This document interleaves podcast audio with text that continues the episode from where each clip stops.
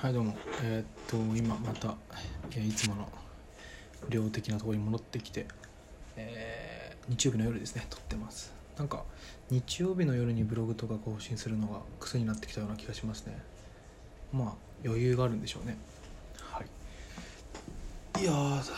今日喋りたいなと思ったのはねえーっと金曜日ですね。金曜日にあの行ってきた、えーイベントというかあの三四郎というお笑い芸人の「オールナイトニッポン」の、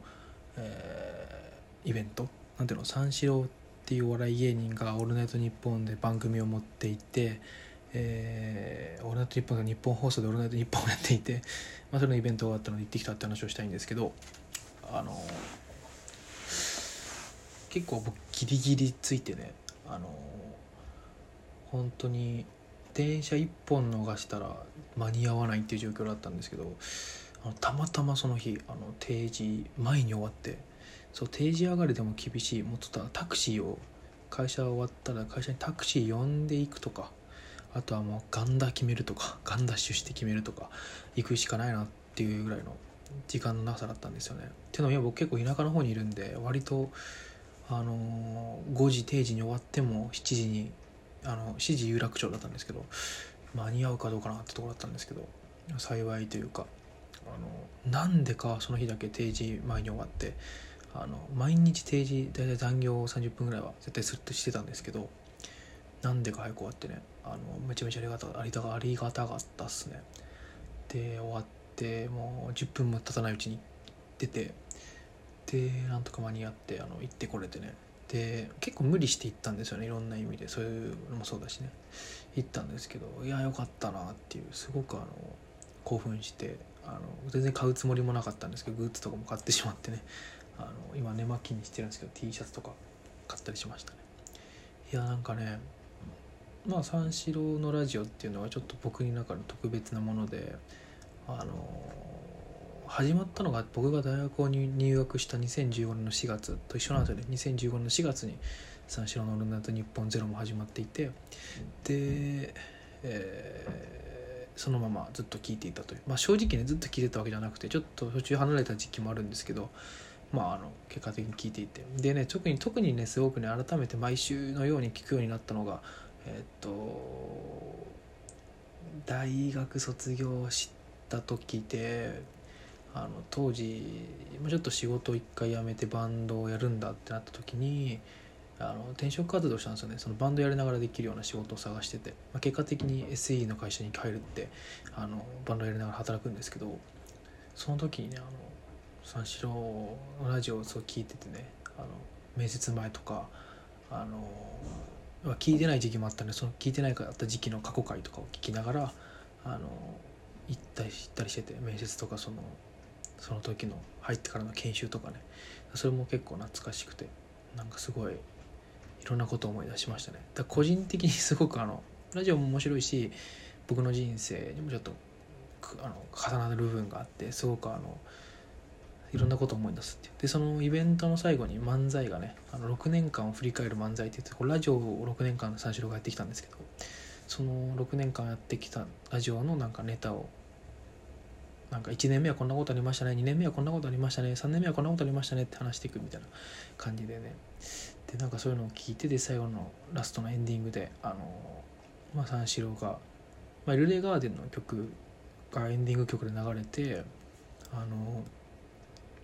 僕エルレってあんま好きじゃないですよね正直。なんですけどあのちょっといいなと思って。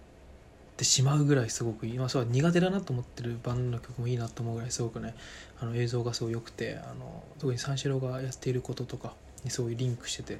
あのすごく感動しましたね。あの三四郎って世代的にはあのあのハンニャとかと同じような世代の芸人で、まあ、彼らが売れていく中で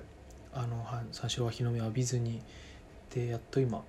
6年前か「オールナイトニッポンゼロを持つようになったっていうところでなんかねこう苦労してもうね40なのかな？彼らは。40が40近いぐらいなんですけどそうそういう人たちがあのうんそう努力してそのくらいの年になってやっとこう売れている様を見るとねあのなんだろう素敵だなと思いますよね。特に僕はバンドやったりとか今でもまだ曲を実はその三四郎のやつ見てねあのちょっともうちょっとね、まあ、仕事辞めるとかも正直ない仕事やっぱりあのある程度優先しますけど音楽はやっぱり続けようっていうところであのそう思わせてくれるようなイベントだったんですけどそうそういうなんか自分もねそういうことやっていたり、えー、した、まあ、本気でやるような人間なのであの彼らのそういうひたむきな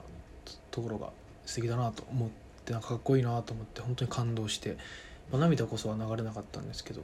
なんか本当に泣きそうになるぐらいねあのカットしましたね。イベント自体も面白くてねあのね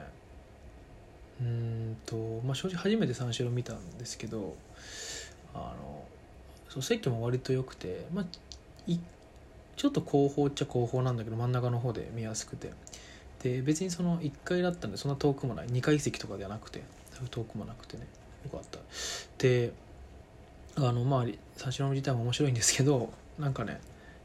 ゲストでさ、ええっと、かな般若の金田カナダと、えっと、しずるの池田かな？が来て、まあ、のくだりもあの前ラジオでやったのラジオで前過去にやった絡みをもう一回やるみたいな感じであの面白かったんですけど。でその後にあの中山きんに君が出てきてあの中山きんに君面白いね。初めて見たけどやっぱどこで見ても面白いんだなって。テレビで見ようが YouTube で見ようが生で見ようが面白かったですね。でも三四郎とか小宮は特にあの回すのがめちゃくちゃうまいなと、まあ、テレビ本当に僕はの上からとかじゃなくて一視聴者としてなんかすごく見ててそういう人たちを回すのがめちゃくちゃうまいなと思いながら見ててもうちょっとこう評価されないのかなって。なんかの有吉が『アメトーーク』でさあの小宮はすごい。あなんかその自分の番組を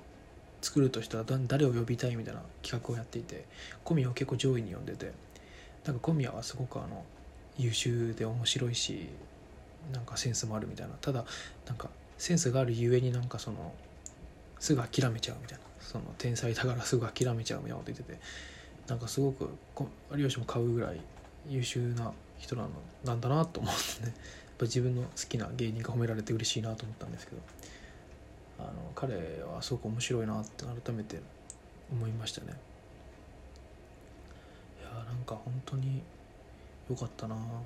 イベント自体も面白かったしそういった自分のなんかこれまでの人生をなんか振り返るある種もう一回新卒として最終新卒として就職して、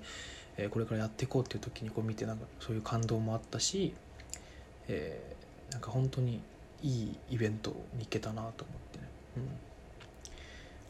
良かったです。ということであのまた多分三四郎のイベントがあったら行くんじゃないかなという感じですね。はいじゃあはいあとファンクラブにも入りました。はい、うん、すごい三四郎にただハマりですね。はいさよなら。